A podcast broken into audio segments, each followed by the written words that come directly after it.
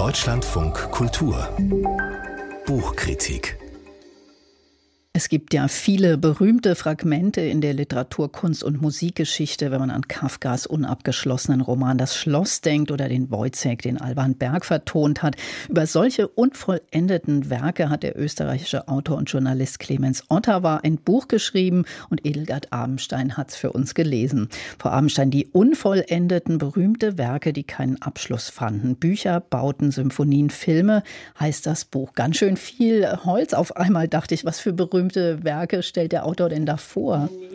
Das Mikrofon Neben brauchen wir auch von noch. Ihnen genannten Natürlich, die, die einem sofort einfallen. Das ist Sagrada Familia von, von Antoni Gaudi in Barcelona. Jeder, der diese Stadt schon mal bereist hat, hat diese riesige Baustelle bis zum heutigen Tage äh, schon mal betreten. Äh, 140 Jahre hat sie auf dem Buckel und sie hat immer noch nicht die Chance, irgendwann fertig zu werden. Dann natürlich die titelgebende Symphonie von Franz Schubert, die unvollendete. Im Übrigen seine siebte und nicht die neunte. Das war immer so der, die neuralgische Zahl bei Beethoven, bei Dvorak, bei, bei äh, Bruckner. Erreichen Sie das Ende oder erreichen Sie es nicht? Und bei Schubert ist es die siebte und er hat ja auch eine neunte geschrieben. Warum hat er die siebte nicht vollendet? Dass bei diesem unglaublich emsig arbeitenden, unheimlich viele Liederzyklen hervorbringenden Komponisten, äh, Opern, also jede Menge von Werken hat er hinterlassen und die siebte ist nicht vollendet. Die ist wohl, wie Ottawa herausgefunden hat oder hat sich in der Musikwissenschaft umgetan, äh, deswegen nicht vollendet, weil äh, Schubert fand, das sei, habe eine zu große Ähnlichkeit mit der zweiten von Beethoven. Und Beethoven war sein ganz großer Favorit, sein großes Vorbild. Und aus dem Grund wollte er es wohl nicht weiterschreiben. Insgesamt ist es wohl so, dass der größte Verhinderer eines vollendeten Kunstwerks nun tatsächlich der Tod ist. Also wie schon erwähnt, Anton Bruckner in, während der neunten, während des, neun, äh, des letzten Satzes verstirbt er, weshalb es dort keine Coda und kein Finale gibt. Oder Gustav Mahler bei seiner zehnten, er hat die zehnte doch schon in Angriff genommen. Ähm, er wird behindert durch eine akute Lebenskrise, in die ihn eine neue Affäre seiner, seiner Gattin Alma gestürzt hat. Und er stirbt an einer, ja, unheilbaren Krankheit. Oder Marilyn Monroe, ihr letzter Film, sie hat sich ja vermutlich das Leben genommen.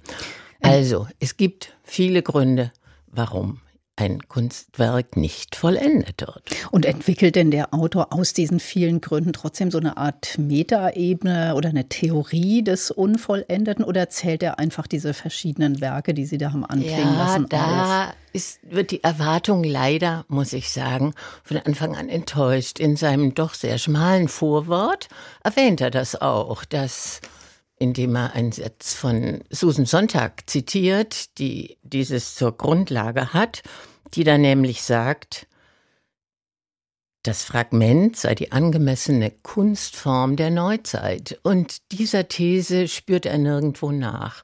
Genauso wie er erwähnt irgendwo, dass seit der Romantik das Phänomen des Prozessualen quasi das Sprungbrett in die Moderne bedeutet habe. Aber auch diesem geht er nicht nach. Also er handelt seine doch durchaus auch interessant vorgeführten Werke, die handelt er doch sehr blockweise ab. Also wir haben erst die Musik, dann haben wir die Literatur und dann haben wir die Architektur und dann haben wir die Filme. Und innerhalb dieser Blöcke verfährt er chronologisch. Oft ähm, ja, beugt er sich doch sehr intensiv in das Leben der jeweiligen Künstler. In Klammern gesprochen, es handelt sich im Wesentlichen um Männer handelt er die doch sehr, sehr alphabetisch ab. Das ist ähm, etwas, was dann eine gewisse Systematik doch vermissen lässt. Also wir wüssten doch gerne, um welche Motive es sich auch gehandelt hat. Zum Beispiel das Phänomen des Selbstzweifels, also neben dem Tod als dem großen Verhinderer. Das Phänomen des Selbstzweifels, also das ist in den, in, bei den großen, Entschuldigung, bei den Großmeistern literarischer Natur des 20. Jahrhunderts ist das quasi stilbildend, wenn man so möchte. Also bei Kafka und Musil mit dem Mann ohne Eigenschaften. Das ist ja bekanntlich der Roman, an dem er ein Leben lang geschrieben hat.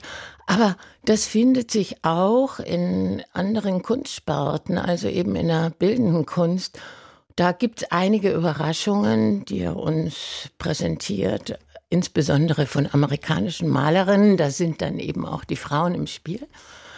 Aber trotzdem ist etwas in diesem Buch, was große Erwartungen weckt und dann eben doch enttäuschend ist. Also es klingt so, als ob der Zusammenhang sich einfach gar nicht richtig herstellt, oder? Sie sind nicht so richtig begeistert von dem Ja, Buch. man muss ihn selber herstellen, das ist jetzt auch kein Schaden, aber mhm. es wäre schon schön, wenn einem der Autor so eine kleine Handreichung böte. Und wie gesagt, die Theorie fehlt nun komplett. Und mancherlei sprachliche Schnitzer sind dann auch zu bemängeln. Also es ist insgesamt ein Buch, könnte man sagen, das seinem Titel entspricht. Die Unvollendeten, also gewissermaßen ist es ein halbgar gebliebenes Buch. Man hätte sich anderes dabei gewünscht und es ist letztlich doch unvollendet. Edelgard Abenstein über Clemens Ottawas, die unvollendeten berühmte Werke, die keinen Abschluss fanden. Bücher, Bauten, Symphonien, Filme. Erschienen ist das Buch im Zu Klampen Verlag und es kostet 22 Euro.